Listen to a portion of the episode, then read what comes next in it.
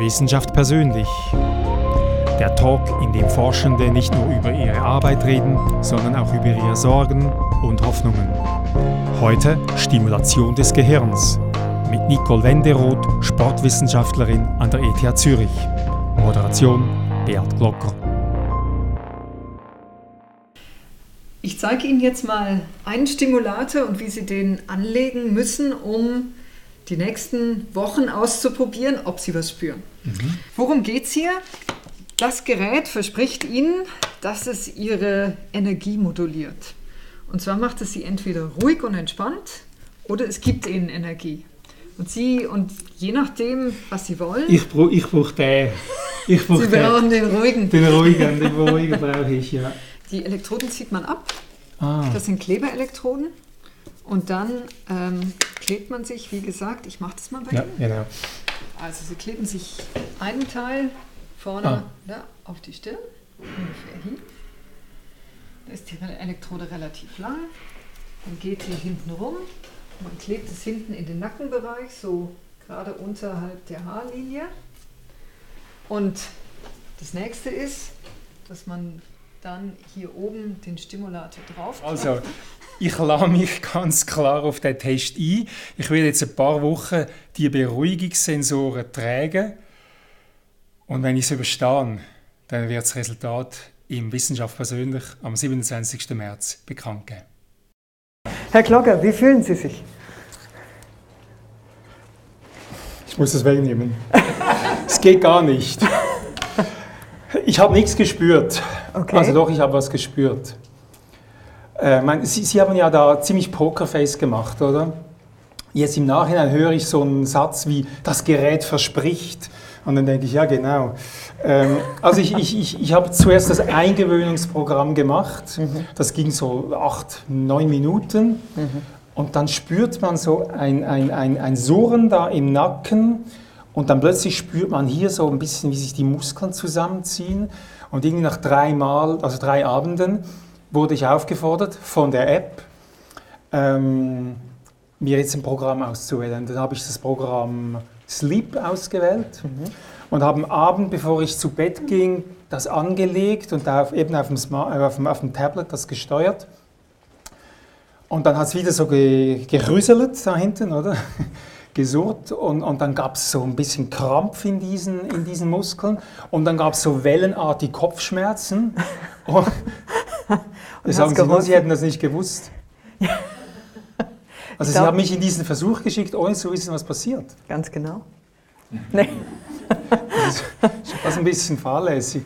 Ja. Und, und, dann, ich, dann musste ich dann das Ding bewerten und habe ich gesagt, ja, also von 1 bis 10, das war nur zwei Wert, das war nicht angenehm. Mhm. Und dann hat er nach dreimal eine negative Bewertung, hat er gesagt, ich soll vielleicht das Programm wechseln. Da bin ich von Sleep auf Relax gegangen und ich habe eigentlich keinen Unterschied gespürt. Also ich saß da so 20 Minuten am Abend, nur schon bis ich 20 Minuten da sitzen kann. Das Regt einen schon auf, oder? Ja. ja, also ich glaube, Ihre Erfahrungen sind da nicht... Ähm sind ja nicht einmalig und auch nicht ungewöhnlich. Das, was Sie jetzt natürlich hier mitgenommen haben, das ist ein Gerät, was man ähm, was kommerziell verkauft wird ähm, und was halt bestimmte Versprechungen macht. Und bei jetzt, Ihnen sind Sie wieder diplomatisch, was, was bestimmte Versprechungen macht. Also wenn Sie jetzt äh, Stiftung Warntest wären, was würden Sie dem Ding für eine Note geben? Eine Gesamtnote? Schweizer Notensystem, sechs sehr gut, ja, ja. Also vier nicht so gut. Genügend, ungenügend, äh, ja, also ich glaube, aus, aus, ähm, aus unserer Sicht oder von dem, was wir aus der Forschung wissen, ähm, ist halt die Elektrostimulation sind sehr kleine Effekte. Und wahrscheinlich, wenn man, und ich denke, dass so Geräte im Moment alle noch ungenügend sind. Mhm. Wobei man auch sagen muss, dass natürlich für uns der Maßstab ist, dass wenn so ein Gerät auf, auf den Markt kommt und wir sind daran interessiert, was passiert da eigentlich, dass man das tatsächlich auch mal testen muss. Ja, Sie geben das jedem ja? so. Zum Ausprobieren. Ja. Genau, die, die sollen. Aber ähm, ist es sinnvoll, dass, dass ich da so wellenartige Kopf, also die blieben dann nur so zehn Sekunden Kopfschmerz und dann wieder weg und dann kam es ja. wieder.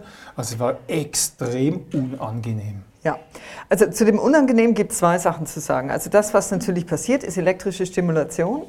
Und bei der elektrischen Stimulation ist es so, dass sich der Strom immer den Weg des geringsten Widerstandes sucht. Und der ist bei Ihnen erstmal in der Haut. Mhm. Und danach ist in den Muskeln. Und ganz am Ende ist es vielleicht mal irgendwann im Gehirn. Und, ähm, und natürlich, um den Effekt zu bekommen, dass sie tatsächlich ruhiger werden, muss man halt irgendwas vom Zentralnervensystem dann auch mal erreichen. Ähm, also das ist das Erste. Es ist tatsächlich so, dass es sein kann, dass das für Sie das erstmal unangenehm ist, weil Sie zum Beispiel den Strom viel stärker in der Haut spüren, als da, wo er im Endeffekt hin muss. Ähm, das Zweite, was man aber auch sagen muss, ist, dass die Wahrnehmung davon, wie angenehm oder wie unangenehm das ist, ist wirklich auch sehr unterschiedlich. Okay. Und, und Sie haben das jetzt als, als Kopfschmerzen empfunden und sehr unangenehm und andere hätten das vielleicht noch gar nicht mal gespürt. War ich zu skeptisch? Nein, Sie hatten wahrscheinlich einfach nur eine gute, ähm, eine gute Leitung über kann, dem Auge. Also ich meine, sieht, mein Kollege hat gesagt, das sieht aus wie ein großer Bluetooth-Kopfhörer und es funktioniert ja auch via Bluetooth mit dem, mit dem iPad zusammen. Ja. Aber ist es möglich, dass so ein Ding, und es gibt ja viele solche Dinge, es ist nicht dieses ja. eine Ding, es gibt viele solche Dinge auf dem Markt, dass das Strom aussendet, das irgendwie durch Haut, Muskel, Knochen geht und auf das Gehirn einen Effekt hat. Ist das möglich? Ja, also möglich ist es schon, weil das, was man hier natürlich sieht, ist, man hat jetzt hier tatsächlich zwei Pole sozusagen, einen mhm. positiven, einen negativen und dazwischen fließt Strom. Mhm. Und, äh, und dass, dass der dass ein elektrisches Feld erzeugt wird. Ich glaube, das ist unbestritten. Das, was halt die größere Frage ist, können wir mit dem Strom die Teile im Gehirn erreichen, die man eigentlich erreichen muss? Was ist denn da? Was ist da bei mir? Da ist gar nichts. Das, was bei Ihnen erreicht werden sollte, war Aha. tatsächlich hinten im Nacken. Ich habe mich immer dahin konzentriert. Sehen Sie, deshalb hat es auch ja, nicht aber, funktioniert. Aber Sie haben mich ja nicht so, nicht so gut instruiert. Nein, aber ich meine, das ist natürlich auch was, das ist kein medizinisches Gerät, ja. oder? Das gebe ich Ihnen nicht mit als zur, zur Therapie oder mhm. zur Intervention. Das ist was, wo man im Internet surft und man findet das, man stolpert über das Gerät mhm. und das ist dann halt, wie es häufig so ist, da gibt es dann so zehn Testimonials, wo man sagt, ich war ein junger Vater und meine, meine Tochter hat die ganze Nacht geschrien und wenn ich dann mal, dann war ich aufgeregt und um runterzukommen, habe ich das hab angelegt ich dann, und sie hat nicht mehr geschrien. Und genau, und dann, und dann war mein Kind auch ruhiger. Ne? Oder dann war der Student und hat gesagt, ja, und ich muss mich auf eine Prüfung vorbereiten und dann habe ich das Gerät angelegt und danach war ich viel wacher und konnte viel besser, konnte viel besser lernen. Wie viel ist Placebo und wie viel ist effektiv medizinische Neuro? Ähm, physiologische Wirkung? Ja, also bei dem Gerät gibt es tatsächlich eine Publikation, die mal den Effekt, äh, nicht bei diesem Gerät, aber dem Prinzip, was mit bei diesem Gerät benutzt wird, was den Effekt mal gemessen hat und auch eigentlich im sauberen Design. Und, äh, und in der Studie wurde tatsächlich auch ein Effekt gefunden. Mhm. Nun ist aber das Problem, dass, ähm, dass diese Techniken mit elektrischer Stimulation, dass es da tatsächlich große Unterschiede gibt, ob Sie das machen, ob ich das mache. Ähm, und dass wir eigentlich im Moment noch nicht so genau verstehen, wodurch die Unterschiede zustande kommen. Mhm. Und das bedeutet, ich weiß nicht, ob Sie gut reagieren oder schlecht reagieren. Ähm, und ich kann es auch nicht vorhersagen, ob sie gut oder schlecht reagieren. Und selbst wenn ich es wüsste, würde ich nicht verstehen, warum sie gut oder schlecht reagieren. Mhm. Und das ist natürlich ein Problem bei solchen Technologien, weil man dann ähm, eigentlich nichts machen kann, um dafür zu sorgen, dass es bei Ihnen funktioniert und dass es auch bei Ihren Gästen funktioniert und dass es auch bei mir funktioniert. Mhm. Das ist so ein bisschen eine Blackbox, die man benutzt und dann hofft man, dass man einen Effekt hat. Und also man, muss, man muss halt auch sagen, bei größeren Studien, ähm, ist es so, alles, was wir im Moment wissen, ist, dass die Effekte halt extrem klein mhm. sind, wenn man sie halt im Vergleich zu, zu wenn man sie vergleicht zu Placebo-Effekten. Mhm. Es gibt ja so Testimonials auf dem Internet, wo Radfahrer, ähm, Läufer das äh, sagen, ich bin so viel besser Rad gefahren, ja. ich bin so viel leichter gelaufen. Also das ist schon eher übertrieben. Ja, also das ist wahrscheinlich, also gibt zwei Seiten. Also das eine ist, es kann natürlich theoretisch sein, auch wirklich von der Evidenz, von den Daten, die wir haben, dass es Leute gibt, die extrem gut auf, auf Stimulation reagieren. Mhm. Also theoretisch ist es möglich. Tatsächlich ist es aber wahrscheinlicher, dass es einfach nur ein riesen Placebo-Effekt ist. Mhm. Weil das, was wir tatsächlich im Labor sehen, also wenn ich Ihnen eine Bademütze auf, aufsetze und da hängen zwei Kabel raus, und ich sage ihnen, ja, wir stimulieren dich jetzt, dann, ähm, und ich, mache, ich, ich messe ihre Leistung, wie auch immer ich das mache, ähm, die Leistung wird besser sein. Und diese Placebo-Effekte bei uns im Labor sind enorm. Und, ähm, und, der, und im Vergleich dazu, den Effekt, der dann noch tatsächlich die elektrische Stimulation hat, ist relativ klein. Zumindest bei gesunden, erwachsenen Menschen. Mhm. Also ich buche es eigentlich so in die Kategorie ab, als wir in den Pfadfindern die Mutprobe machten, wer hält eine Zunge an die Taschenlampenbatterie mit den zwei Polen. Also ich gebe es Ihnen gerne wieder zurück, das Ding. Gut, Jetzt haben Sie uns ja noch einen anderen Gegenstand mitgebracht. Alle unsere Gäste bringen ja einen Gegenstand, eine Musik und ein Bild mit und wir beginnen heute mal... Mit dem anderen Gegenstand? Mit dem Gegenstand, ja. Das ist jetzt das Profigerät, oder? Genau. Ja. Was ist das? Also wir haben ja nur das... Ähm, das Endgerät. Genau, also wir Im haben Labor stand da so ein Kühlschrank großes Gerät drum, oder? Also wir haben nur äh, genau das Endstück von dem Profigerät. Und zwar das, was jetzt hier eigentlich liegt, sind zwei Stimulationsformen, die man ähm, im Menschen macht. Ähm, die eine ist elektrisch. Hier wird von außen ein elektrisches Feld angelegt und man hat die Hoffnung, dass das elektrische Feld das Gehirn erreicht. Und äh, unsere Nervenzellen und unsere Neuronen, die kommunizieren mit elektrischen Strömen, mit sehr kleinen elektrischen Strömen. Und die Hoffnung ist, dadurch, dass man von außen das elektrische Feld anlegt, dass man tatsächlich diese Hirnströme beeinflussen kann und dass das dann eine Auswirkung hat auf Verhalten und andere Funktionen. Ähm, das Problem ist aber, dass ähm, unser Gehirn relativ gut geschützt ist, nämlich durch den Schädel, der da drumherum ist. Und das ist nicht nur ein guter mechanischer Schutz, sondern das ist auch ein sehr guter Isolator. Und das bedeutet, dass wir mit diesen elektrischen äh, Feldern gar nicht so gut durch den, durch den Schädel kommen. Und das bedeutet auch, dass eigentlich wirklich nur ein ganz, ganz kleiner Teil von dem elektrischen Feld, was wir außen anlegen, tatsächlich dann Nervenzellen erreicht. Und, äh, und das hier ist jetzt eigentlich ein anderes Prinzip, wo man auch probiert, ein elektrisches Feld im Gehirn zu induzieren. Aber das Ganze macht man mit Magnetstimulation. Und der Vorteil ist, dass wenn man, also das, was man hier sieht, ist eigentlich eine Spule.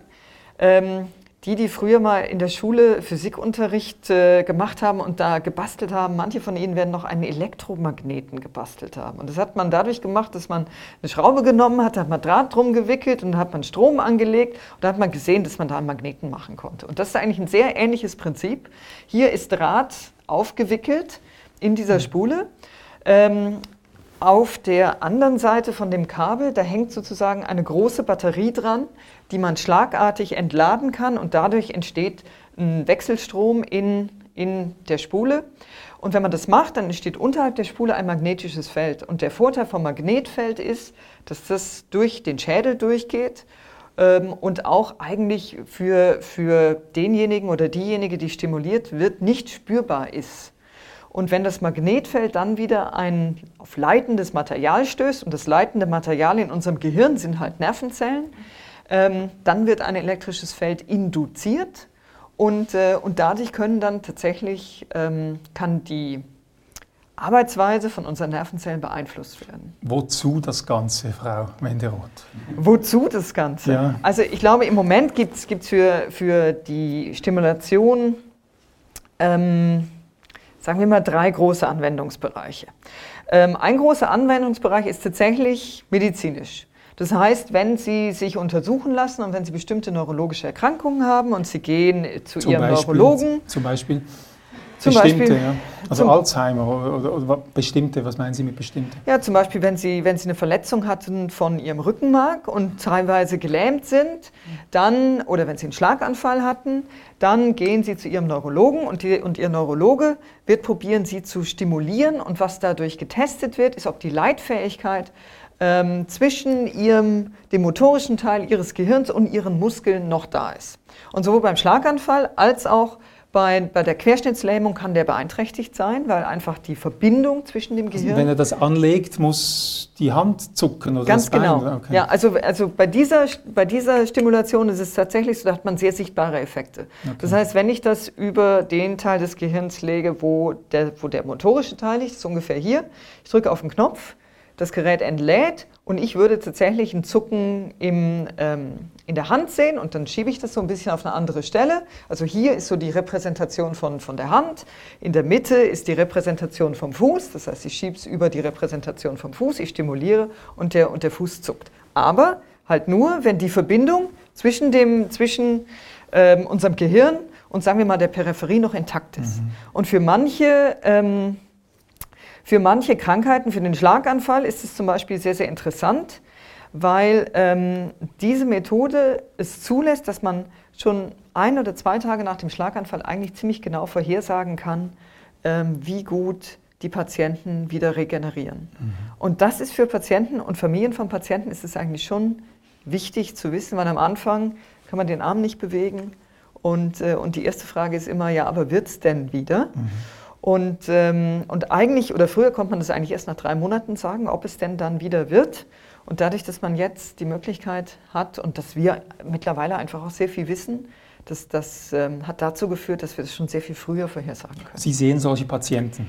Ich sehe solche Patienten selten, weil ich halt an der ETH bin und eher im Labor bin als, äh, als in der Klinik.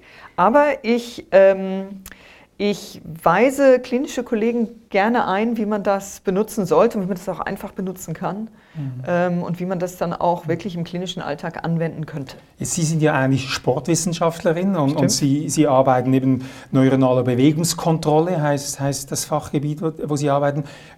Das wäre jetzt eine Diagnosemethode.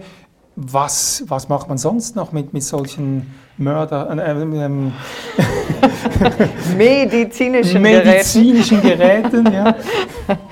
Also es gibt, es gibt aus meiner Sicht drei große Anwendungsgebiete. Also das eine ist die Diagnose. Ähm, das sendet auch Handystrahlen? Oder? Ja, ja, also das. Wenn, ich jetzt, wenn ich jetzt hier mal auf den, auf den Knopf drücke, dann, dann stellt es ab. Sehen Sie? Ja, es funktioniert. Ähm, der zweite Anwendungsbereich ist ein Bereich, den man Neuromodulation nennt. Und das ist eigentlich ein Bereich, den man sowohl mit der elektrischen Stimulation als auch mit der Magnetstimulation ähm, probiert zu machen. Bei der Neuromodulation ist es so, dass ähm, man probiert, Einfluss auf die Arbeitsweise des Gehirns zu nehmen und dadurch bestimmte Funktionen zu verbessern. Und ähm, und das kann man teilweise dafür benutzen, zum Beispiel wenn man Sport treibt, dass man sagt, okay, ich möchte jetzt als Sportler oder als Sportlerin bessere Leistungen bringen, ich möchte besser trainieren können, ich möchte bessere Lerneffekte haben. Aber es gibt auch Beispiele, vor allen Dingen mit der elektrischen Stimulation, wo man sagt, okay, man macht jetzt Mathematikaufgaben, Intelligenzaufgaben und man probiert, die Wirkungsweise unseres Gehirns zu verbessern. Welche Schweizer Sportler brauchen das? Ja, also das ist die Theorie. Aus meiner Sicht braucht es keinen Schweizer Sportler. Weil ich denke halt, dass... dass Sie glauben, es braucht es keiner? Keiner, okay. ja.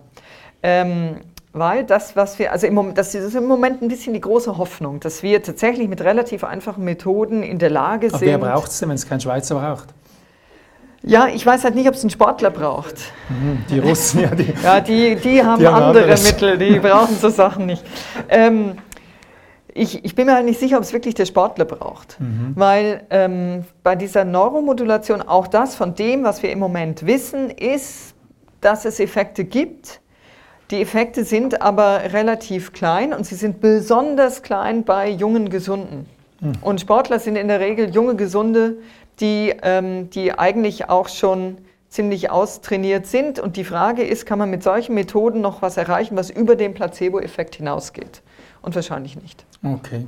Aber wobei, wie man wahrscheinlich schon was erreichen kann, das sind bei, bei ähm, Personen, die halt nicht mehr die volle Leistungsfähigkeit haben. Und im Moment ist die Idee, dass man das vor allen Dingen bei älteren Menschen benutzen könnte und bei Patienten.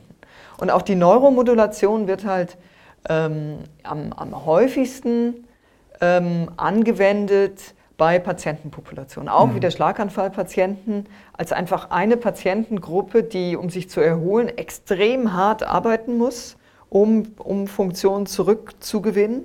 Schlaganfallpatienten, das ist, wenn die ihre Reha machen und vor allen Dingen, wenn sie in der Schweiz machen, weil die Schweiz hat halt ein sehr gutes System, sehr intensiv. Ähm, das ist schon vergleichbar mit jemand, der sich wirklich auf ein sportliches Großereignis mhm. vorbereitet. Also extrem viel Einsatz. Und da wird man probieren, und da ist die Hoffnung, dass man das etwas optimieren kann, dadurch, dass man einfach das Gehirn ähm, empfänglicher macht. Wenn ich das, das so höre, wenn ich es da anlege, dann zuckt der Fuß, wenn ich es da anlege, zuckt das, äh, äh, die, die, Hand. Es ist schon ziemlich unpräzise, das Ganze. Ist es nur Ui. unpräzise? Oder? Wie jetzt unpräzise? Ja, also so ein Riesenteil. Also, ich, also für mich ist es nahe bei Voodoo, muss ich sagen. Nein. Also das ist sicher, also das hier ist Physiologie, oder? Und, mhm. und um vielleicht nochmal kurz zur dritten Anwendung zu kommen. Die dritte Anwendung ist wirklich Forschung.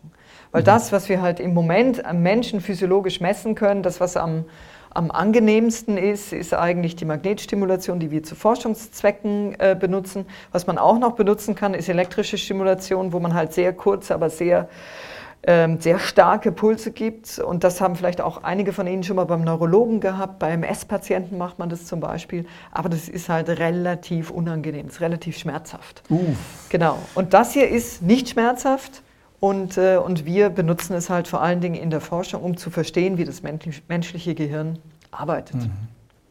Gehen wir zu einem anderen Forschungsgebiet noch. Sie haben äh, eine, eine, also Schlaf und Lernen ist auch ein Teil Ihrer Forschung. Sie haben eine Studie, ähm, also viele Studien publiziert, aber eine, die ich so rausgenommen habe, wo, wo Sie geschaut haben, wenn Menschen ähm, komplexe Bewegungsabläufe mit den Fingern lernen müssen und dann lässt man sie schlafen oder lässt sie eben schlecht oder nicht schlafen und dann wie, wie, der, Lern, wie der Schlaf sich auf das Lernen auswirkt. Kann man Lernen mit Schlafen beeinflussen?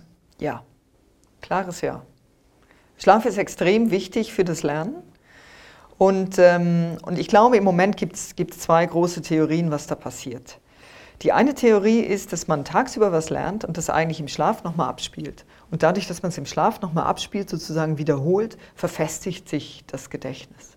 Das ist die eine Seite. Und die zweite Seite ist, dass Schlafen auch extrem wichtig ist, um ähm, sozusagen die Prozesse, die über den Tag abgelaufen sind, ähm, wo es Veränderungen im Gehirn gegeben hat, wo es vielleicht auch Abfallstoffe im Gehirn gegeben hat, um diese ganzen Prozesse wieder über die, über, durch das Schlafen in der Nacht zu regenerieren. Und das kann man sich ein bisschen so vorstellen, dass das Gehirn eigentlich tagsüber lernt und probiert, viele Sachen zu speichern. Und, äh, und einige von den Sachen, die, denen wir tagsüber begegnen, die wollen wir wirklich ins Gedächtnis übernehmen, die wollen wir längere Zeit behalten. Aber viele Sachen wollen wir auch wieder vergessen. Und, äh, und der Schlaf ist wahrscheinlich wichtig, um auch den unwichtigen Teil wieder zu vergessen. Und was, man, was dadurch passiert, ist, dass man, sich, dass man sozusagen wieder Kapazitäten freigibt, um neue Sachen zu lernen. Es ist ein bisschen so wie eine Festplatte, die über Tag wird die so vollgemüllt. Und dann in der Nacht sagt man, okay, das ist wirklich wichtig, das behalte ich. Und das, was nicht wichtig ist, das schmeiße ich alles weg. Und mhm. am nächsten Tag kann man wieder draufschreiben. also es ist nicht nur ein Mythos, dass man am Abend lernen soll und dann am, am nicht vor der Prüfung am Morgen, weil das gar nichts bringt. Also das ist, ähm, ja, andere, andere, ich glaube, da gibt es viele, viele Mythen und Ideen. Und man muss auch sagen, beim Lernen gibt es natürlich auch viele Mechanismen. Unter anderem gibt es das schöne Kurzzeitgedächtnis und das Langzeitgedächtnis. Und die, die natürlich morgens in die Prüfung gehen, die machen nochmal Kurzzeitgedächtnis, oder? Da muss ich jetzt alle warnen. Ist hier jemand, der in Kürze eine Prüfung hat? Kurzzeitgedächtnis sieben Items, nicht mehr, sieben. Und länger kann man, kann man, oder mehr Sachen kann man sich eigentlich nicht merken. Mhm. Also das heißt, das, wenn man morgens lernt, das ist entweder, um sich noch ganz kurzfristig was zu merken oder um das einfach nochmal kurz, kurzfristig aufzufrischen, was man eigentlich schon mal gelernt hat. Mhm. Ähm, Im Endeffekt, wenn man langfristig etwas behalten will, ist es sicher besser, wenn man zwischendurch schläft. Und könnte man das jetzt mit so einem Gerät auch den Lernerfolg ähm, verbessern? Den also die Idee ist, dass man den Schlaf verbessert oder dass man, dass man Einfluss nimmt auf den Schlaf und dadurch dann auch Gedächtnisinhalte und auch das Lernen und Behalten verbessert. Wie viel schlafen Sie, Frau Wenderoth? Viel, acht Stunden. Acht mindestens. Stunden? Ja. Ist es wahr? Ja. Es gibt ja Leute, die behaupten, sie schlafen vier. Viele Politiker behaupten das und Manager. Ja.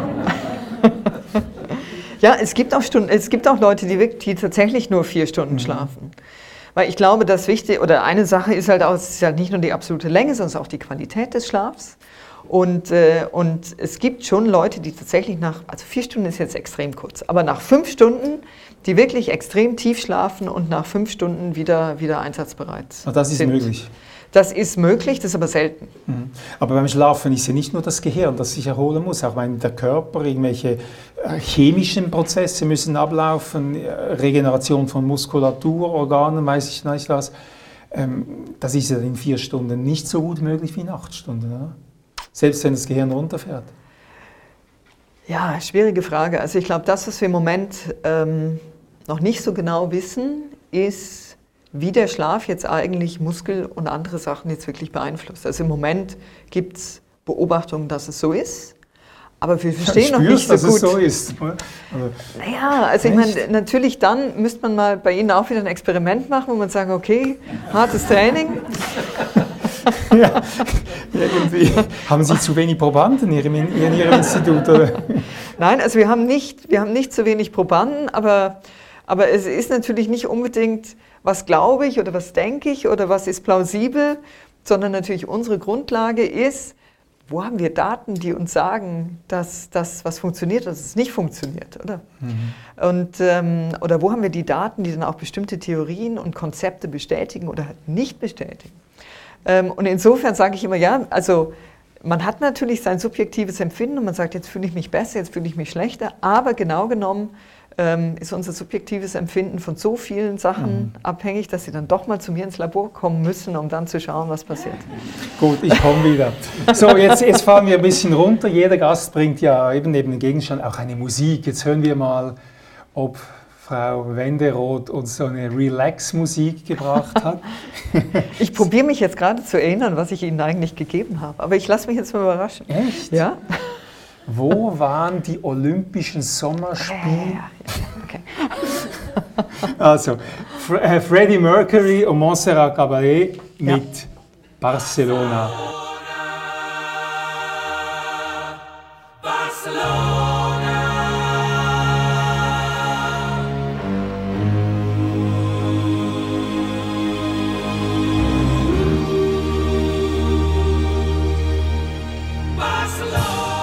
Nicole Wenderoth, warum dieses Stück? Ja, es ist einfach ein, wirklich ein Stück, was mir gefällt. Ich bin großer Freddie Mercury-Fan. Mhm. Ähm, ja, und das ist mir dann, war das Erste, was mir einfiel. Ich dachte, okay, das nehmen wir dann. Was bedeutet es Ihnen? Nix. Oh, da hatten wir schon schönere Geschichten ja, hier in Wissenschaft persönlich. Ja, nee, also, also keine Erinnerung an Nächte in Barcelona. Also wir hatten schon alles hier. Nee, also ich kann Ihnen... Gut, ich also mich, ich erzähl, ja, haben mich, mich erinnert es nur daran, ja? ähm, als ich noch studiert habe in Köln, da habe ich sehr lange in, ähm, in der WG gewohnt und damals war meine Mitbewohnerin Michaela Girgenrath oder Michaela Girgenrath kam aus Bonn-Beul und das heißt, sie hieß Michaela Jirjenrath. Und Michaela Jirjenrath saß bei uns in der Küche und hat gesagt, nee, Freddy ist tot, Freddy ist tot. oh. Und hat wirklich dann auch eine Woche getrauert. Ja, okay. Ja. Also, ich gebe zwei, drei Dinge noch zu Ihnen. Nicole Wenderoth ist in Essen geboren, 1970. Sie hat zuerst Informatik studiert, fand das aber irgendwie zu langweilig, konnte sich nicht vorstellen, dass man sein Leben damit verbringen kann am, am Computer. Dann hat sie auf Sport gewechselt. Ja? Genau. Und das fand sie aber zu wenig äh, beanspruchend, geistig. Begann im zweiten Semester als Nebenjob zu programmieren, hat 18 Stunden pro Woche programmiert, programmierte Software für wissenschaftliche äh, äh, Experimente und dann hat sie gemerkt, dass Analysis und, und, äh, und Algebra eben doch irgendwie so einen tieferen Sinn hat und hat dann neben dem Sportstudium noch in der Fernuniversität Informatik studiert. So ein Parallelstudium, das klingt ziemlich anstrengend und ehrgeizig. Haben Sie nicht auch noch Leistungssport getrieben daneben? Nö, also ich habe viel Sport getrieben, aber, aber nicht wirklich Leistungssport. Ich habe jahrelang Volleyball gespielt mhm. und, äh, und auch mit großer Begeisterung und auch in der Periode halt extrem viel gespielt. Ähm, aber, extrem viel? Ja. Aber ich habe gehört, Ihre Eltern hätten Ihren Sport verboten. Stimmt, das war meine späte Rache. ah, okay. Wie, ja, wie, kann also, man Sport verbieten? Also warum kann man Sport verbieten? Meine Eltern hatten keinen Bezug zu Sport. Mhm. Meine Eltern hatten sehr viel Bezug zu, man muss gut in der Schule sein und man muss, man muss viel lernen, weil dann spät, wird später mal was aus einem. Ja, und da bin ich, da habe ich auch brav angefangen, Informatik zu studieren und dann, ähm, da habe ich Sport studiert. Von allen Sachen habe ich Sport studiert. Mhm. Deshalb sage ich meine späte Rache. Die späte Rache. und ähm, die Eltern, wie haben die reagiert? Ja, wie haben die reagiert? Ähm, begeistert waren sie nicht. Ähm, ja, im Endeffekt haben sie es dann mal zugelassen. Haben sie es ja, hingenommen? Kind, mach mal. Okay. Und jetzt ist sie Professorin geworden, ist ja auch was, oder? Ist ja auch was, genau. genau, genau. Also wir kehren noch was zur Wissenschaft zurück. Genau. Äh, sie sind ähm, in einem neuen, sehr großen, sehr ehrgeizigen Projekt der ETH ähm, das, das, nennt sich Sleep Loop engagiert. Mhm. Und bei Sleep Loop geht es um die Modulation des Schlafes, nicht mehr mit Strom- oder Magnetfeldern, sondern mit Tönen. Mhm. Erzählen Sie uns, was da gemacht wird. Also die Idee beim Schlaf ist, dass es bestimmte Schlafphasen gibt, ähm, wo man im Tiefschlaf ist. Und das, was man im Gehirn sieht, das ähm, dass man so ganz langsame Oszillationen in den Gehirnströmen hat. Und diese Oszillationen sind sehr wichtig, einerseits um Gedächtnisinhalte aufzubauen und andererseits um das Gehirn wieder fit zu machen für den nächsten Tag. Und die Idee ist, dass ähm, wenn man sich jetzt anschaut, okay, unsere, unsere, diese Gehirnströme, die schwingen so auf und ab und die können halt sehr groß auf und ab schwingen oder die können auch ein bisschen kleiner auf und ab schwingen. Und wenn sie groß auf und ab schwingen, das ist sehr tiefer qualitativ guter Schlaf. Also hat jeder Mensch beide Muster oder hat der eine das und der andere das andere? Ja, das ist ein bisschen unterschiedlich. Mhm. Also es gibt individuelle Unterschiede, aber es gibt auch während der Nacht Unterschiede. Mhm. Es gibt Momente, wo man einfach tiefer schläft und andere Momente, wo man wieder oberflächlicher schläft. Und, ähm, und wir probieren das zu beeinflussen. Und mit den Tönen kann man sich das ein bisschen so vorstellen, wenn man eine Schaukel hat, oder? Sie müssen noch sagen, wie die Töne dem Menschen dargereicht werden. Die Töne werden. Das ist nicht einfach ein Lautsprecher. Ne? Nee, also, die, also vielleicht erstmal das Prinzip, mhm. was machen die Töne mit diesen Gehirnströmen? Und das muss man sich so vorstellen wie jemand, der auf einer Schaukel sitzt. Wenn man auf der Schaukel sitzt, da gibt es einen Punkt, wenn man als wenn man ein Kind auf der Schaukel hat, man steht dahinter und man schiebt so an, oder? Es gibt so einen Punkt, wo man dann halt immer von hinten nochmal anschiebt und wenn man den Punkt richtig trifft, dann geht es höher und höher und höher. Wenn man den Punkt falsch trifft, dann kann es auch mal sein, dass es immer. Ja, das auch. Aber dann wird es halt immer weniger. Und so ähnlich ist es mit unseren Gehirnströmen okay. auch. Und das machen genau die Töne. Und das Wichtige ist, dass wir die Töne so spielen, dass wir tatsächlich diese Schwingung entweder größer machen oder dass wir sie kleiner machen. Und da haben wir jetzt im Labor schon sehr viel Erfahrung, ähm, wann man diese Töne spielen muss. Und das, was halt das Schwierige ist, diese Schwingungen, die sind von außen nicht zu sehen, die muss man messen. Das heißt, wir, haben, ähm, wir probieren Veränderungen in den Gehirnströmen von außen mit Elektroden zu messen. Ähm, und dann muss man, muss man, wie bei der Schaukel, muss man wissen, ist man gerade vorne oder ist man hinten. Und entsprechend muss man dann die Töne spielen. Und das Ganze probieren wir jetzt in ein System zu verpacken, was nicht mehr im Labor steht und, und, Labor bedeutet großer Computer und große Geräte und Leute drumherum und da liegt einer im Bett und der wird dann stimuliert. Also schläft jeder schlecht, oder? Erstens schläft da jeder schlecht ja. und zweitens ist es natürlich auch ein Riesenaufwand. Oder? Mhm. Und, äh, und das, was wir probieren, ist, dieses ganze Wissen jetzt in ein kleines Gerät zu packen, was ich Ihnen dann mitgeben kann wollte ich sagen, Sie schlafen mal zu Hause? Ja. Es gibt ja noch nicht, das Gerät, oder? Das Gerät, ja, ja also es gibt, es gibt Vorläufer, mhm. ähm, aber das Gerät, was dann wirklich gut funktioniert, das gibt es noch nicht. Das wird jetzt im Moment gerade entwickelt, wo wir probieren, all unser technisches Wissen, unser technologisches Wissen, unser konzeptuelles Wissen, unsere Erfahrung, alles in ein Gerät zu packen, was ich dann Ihnen oder allen mhm. mitgeben kann um das zu Hause zu Und jetzt machen. haben wir noch nicht, die, die Töne werden in einen feinen Schläuchlein direkt genau. ins Ohr appliziert. Oder? Ganz genau, weil ja. natürlich die meisten ähm, schlafen nicht alleine, manche schon, viele nicht. Mhm.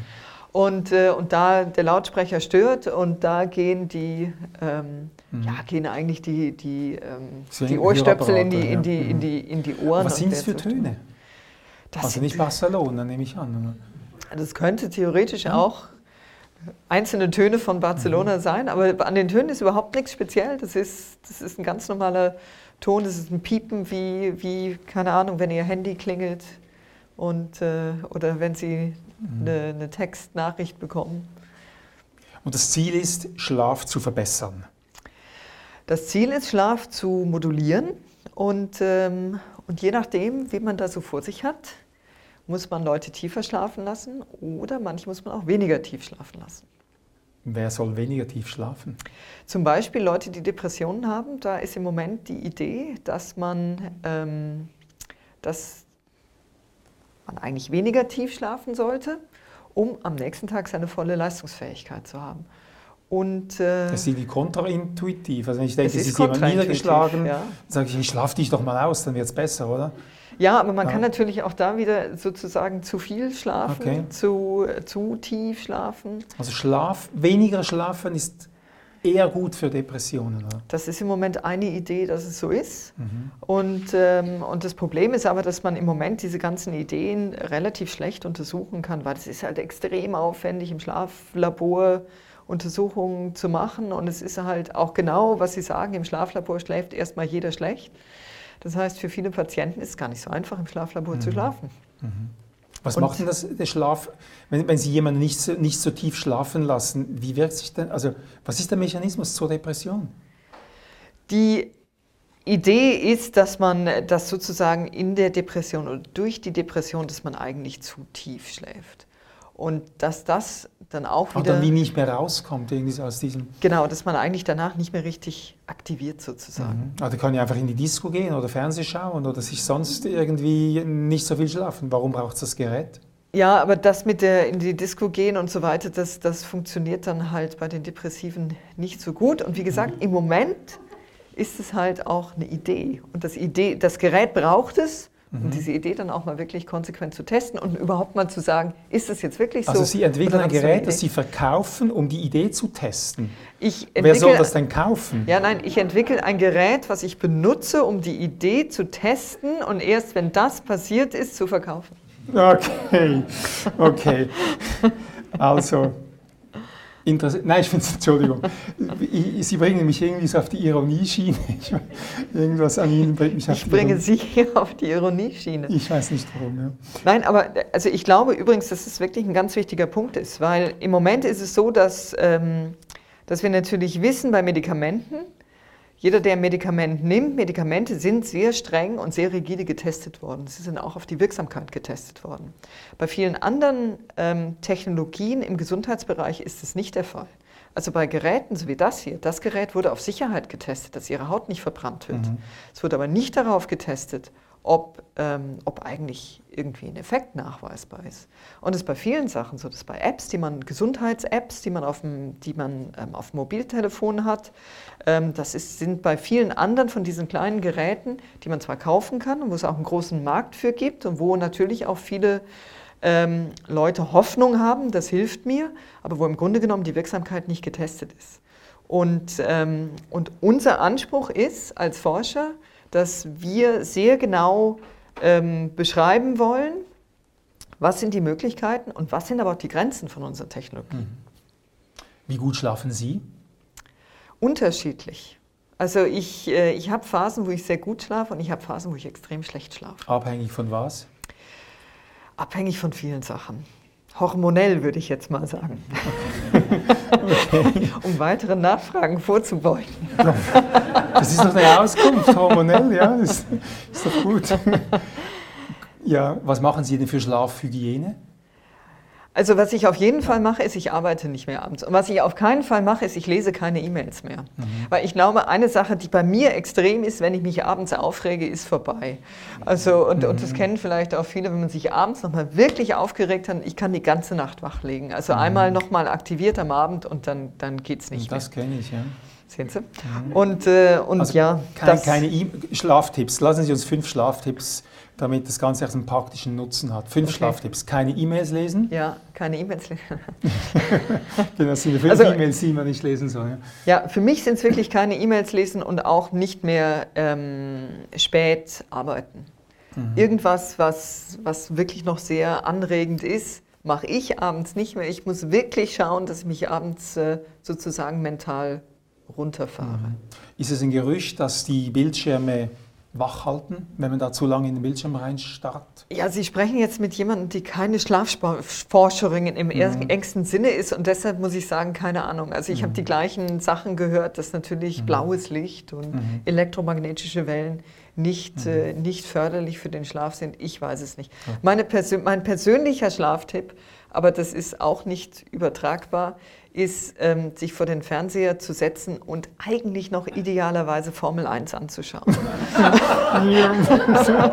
und ich erlebe noch genau den Start und, ja. und, und, den, und die, keinen Boxenstopp, gut. nichts. Ich schlafe ja, tief okay. und fest. Okay, Hockey wirkt nicht so gut. Ähm, äh, Eishockey. Ja, Eishockey würde, glaube ich, ähnlich wirken. Tennis geht ja, auch Tennis bei mir jetzt gerade nicht, aber, aber, aber Hockey würde, glaube ich, okay. ähnlich wirken. Ähm, Künftig könnte man Sleep Loop nehmen, oder? E-Mail lesen und dann Sleep Loop und man schläft trotzdem gut.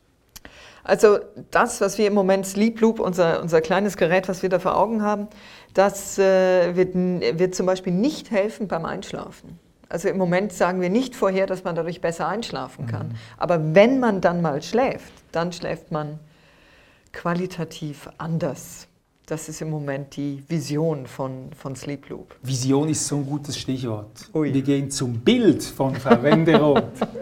das Bild, das sie da mitgebracht hat, ist eine Schneelandschaft. Was sagt Ihnen das Bild? Oder was ist das? Was sehen wir?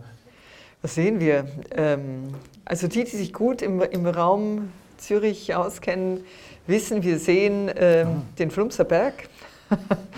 Und, äh, und wir sehen den Flumserberg dieses Jahr, ähm, ich glaube, das war Neujahr, das war wahrscheinlich am 1. Januar oder so. Ähm, die Skifahrer sehen auch, es hat viel geregnet davor, weil nämlich diese Furchen, die man im Schnee sehen, die, die entstehen klassischerweise dann, wenn es davor geregnet hat. Und, und da war es mal wieder ein kälterer Tag, wo man sich auf die Latten stellen konnte. Das ist alles Stein und Bein gefroren, da diese Rippen, oder? Ja, das ist kein Spaß, da runterzufahren. Okay, warum haben Sie uns das mitgebracht?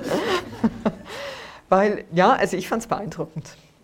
Ich, ich fand es als Foto beeindruckend ja. Und, äh, und ja, es war ein wunderschöner Tag. Mhm. Und, und obwohl da hätte man nicht runterfahren können, aber auf vielen anderen Pisten hat man da sogar noch ganz gut fahren können. Jetzt habe ich darauf gewartet, dass Sie uns sagen, da bin ich Nicole Wenderoth runtergebrettert. Ja, nee. Okay. okay. aber, aber dicht, dicht, dicht, in der Nähe. Ja. In der Nähe. Da bin ich mit dem Lift drüber gefahren. Gut, ist auch schon was. Ist auch schon was. Gut. Ähm, ich habe ich hab vorhin ange, angetönt, eben schlechte Schlafhygiene und dann mit dem Gerätchen drüber und dann wird es gut. Sie haben gesagt, mit Sleep Loop kann man dann nicht gut einschlafen. Aber die Leute es gibt sogar einen Bestseller im Moment, der heißt, ich muss kurz nachlesen, von Miriam Meckel, Mein Kopf gehört mir. Und da wird so über, ähm, über ähm, die moderne Gehirnforschung und Hirnstimulation, Hirnmanipulation werden ziemlich düstere Prognosen äh, und Anklagen. Äh, mein Kopf gehört mir, lass die Finger davon und ähm, Sie arbeiten ja schon auch ein bisschen in diese Richtung, so Hirnmanipulation. Oder? Extrem, ja. Ich würde es gerne können. also ich glaube, dass das Problem ist, dass, also erstens, die kritischen Töne sind richtig. Ähm, okay, sage ich gleich noch was. Die kritischen Töne sind richtig, aber mit den Methoden, die wir im Moment zur Verfügung haben, ist einfach das, was wir machen können, sehr, sehr, sehr beschränkt. Im Moment sind die Effekte, die wir haben, sind einfach klein. Mhm. Und, äh, und, wir, und wir müssen halt probieren, alles genau abzustellen und zu optimieren, um überhaupt messbare Effekte zu haben. Insofern ist natürlich erstmal grundsätzlich die kritische Haltung gerechtfertigt, aber jetzt im, vor allen Dingen im Zusammenhang mit solchen Stimulationsmethoden ähm, muss man halt schon sagen, dass wahrscheinlich eine warme Tasse Kaffee in der Hand einen ähnlich großen Effekt hat. Okay. Jetzt ist es aber so, dass Sie sagen, mein Kopf gehört mir und ich glaube halt, dass es natürlich noch ganz andere Formen der Manipulation Haben Sie das Buch gibt. gelesen von Miriam Meckel? Nein, hm. aber werde ich jetzt mal anschauen. Mhm. Ähm, es gibt natürlich noch ganz andere Formen der Manipulation und, die sind, und denen sind wir jeden Tag ausgesetzt. Das ist der Werbung, die wir ausgesetzt sind. Das sind die kleinen Sachen, dass wenn man in den Supermarkt geht und französische Musik hört, dass mehr Wein gekauft wird und wenn man deutsche Musik hört, wird mehr Bier gekauft. Das hat was damit zu tun, dass, äh, dass wenn Sie heute Chips essen, dass nicht nur der Geschmack und das Aussehen designt ist, sondern auch wie sich das anhört. Weil nur dann, wenn man so den, den, den crispen Klang in dem Kartoffelchips hat, in dem man reinbeißt, dann schmeckt es wirklich gut. Das hat damit zu tun, dass Autos heutzutage so, wenn man ein Auto kauft, ist immer noch so, dass die meisten so einmal aufs Armaturenbrett klopfen, so einmal schauen, ist es, ist es stabil, ist es Wertarbeit. Und es ist natürlich, was das sagt, einem überhaupt nichts über, über die Qualität des Autos. Trotzdem ist es so, dass es so gemacht wird und Auto, Leute, die Autos bauen, die designen, wie sich das anhört, dass sich das stabil anhört. Und dass, wenn man die Tür zumacht, dass sich das solide anhört. Und das sind alles kleine Sachen, denen wir ständig ausgesetzt sind, denen denen wir uns nicht bewusst sind, dass sie, dass sie da sind, die aber natürlich sehr systematisch und mit großer Akribie betrieben werden. Und da gehört unser Kopf viel weniger uns als mit solchen Sachen.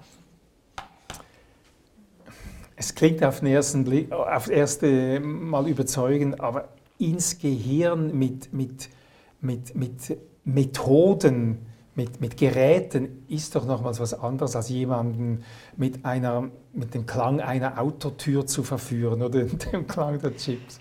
Ja, aber es das ist nicht gerade invasiv im Sinne von, ich gebe dir eine Spritze, aber ähm, es, ist schon, es ist schon heftig, oder? Ja, es tönt vielleicht heftig, aber der Klang der Autotür hat im Endeffekt einen viel größeren Einfluss auf Sie als alles, was ich machen kann mit elektrischer Stimulation. Und da ist, da ist im Moment einfach auch die Grenze, also zumindest wenn ich sie von außen mache.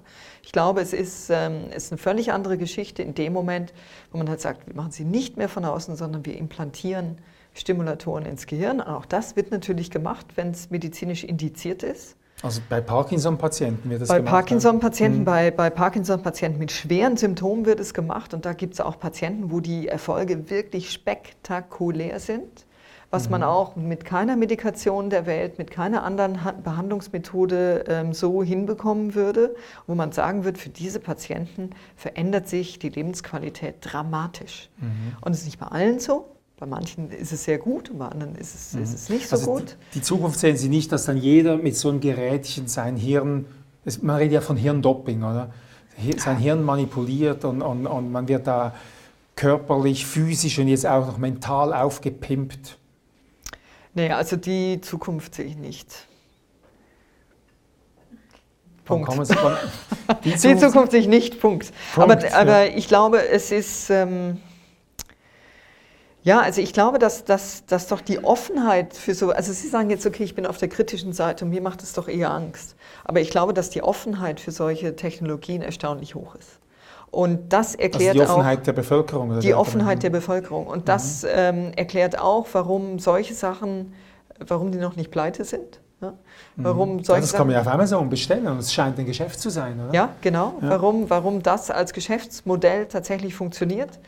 Und es gibt jetzt auch andere Geschäftsmodelle mit ähnlichen, äh, mit ähnlichen Prinzipien, die halt sehr gezielt auf Sportler gehen, auf Spitzensportler und die überall in die Bereiche gehen, eigentlich die beiden Bereiche sind entweder da, wo man Leistung bringen muss oder da, wo man entspannen will.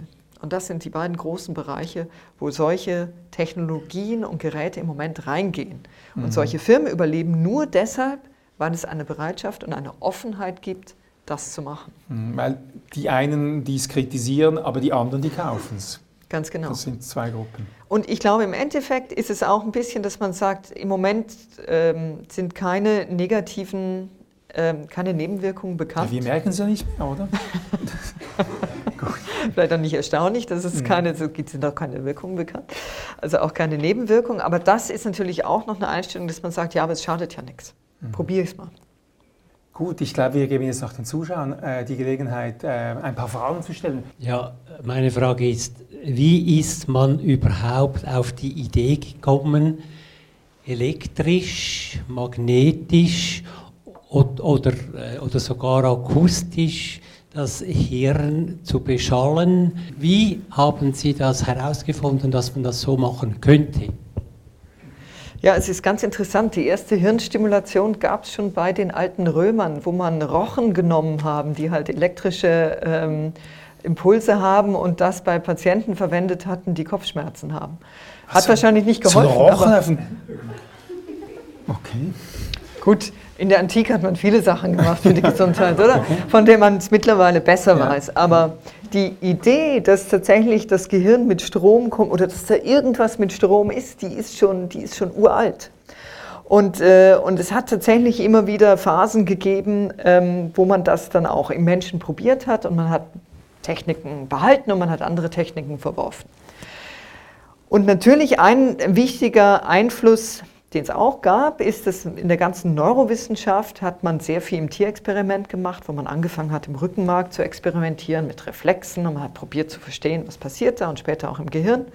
Und da hat man schon sehr früh gewusst, ähm, dass die elektrische Stimulation eine Methode ist, oder wenn man halt oben bei den Zellen Strom anlegt, dass man da auf einmal Effekte sieht, da bewegt sich was oder passieren andere Sachen. Und das hat man im Tierexperiment gesehen und hat gesagt, okay, können wir sowas auch im Menschen machen? Und es gab ähm, Ende der 80er Jahre die ersten Versuche, wo man mit elektrischen Stromstößen das Hirn probiert hat, mal auch bei Menschen was zu sehen. Und das ist eine Methode, die gibt es heute noch. Und das ist genau die elektrische Stimulation, die Sie bei Ihrem Neurologen machen, wenn man die Leitgeschwindigkeit messen will.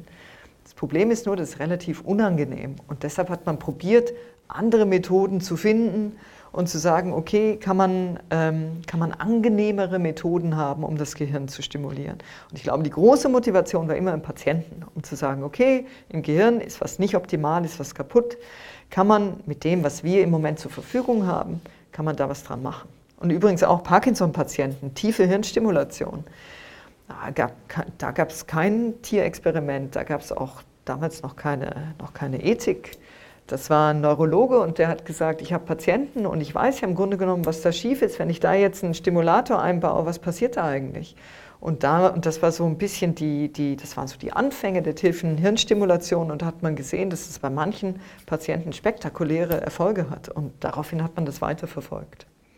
Mir kommt es ein wenig äh, sehr schräg rein, weil man weiß nicht so viel über die Wirkung. Was du gesagt hast, ja, ich weiß nicht so recht. Man weiß sozusagen auch nicht so viel über die Nebenwirkungen und man nennt es Wissenschaft. Was passiert hier? also die Nebenwirkungen bei jedem Medikament müsste man so und so viele Versuche machen.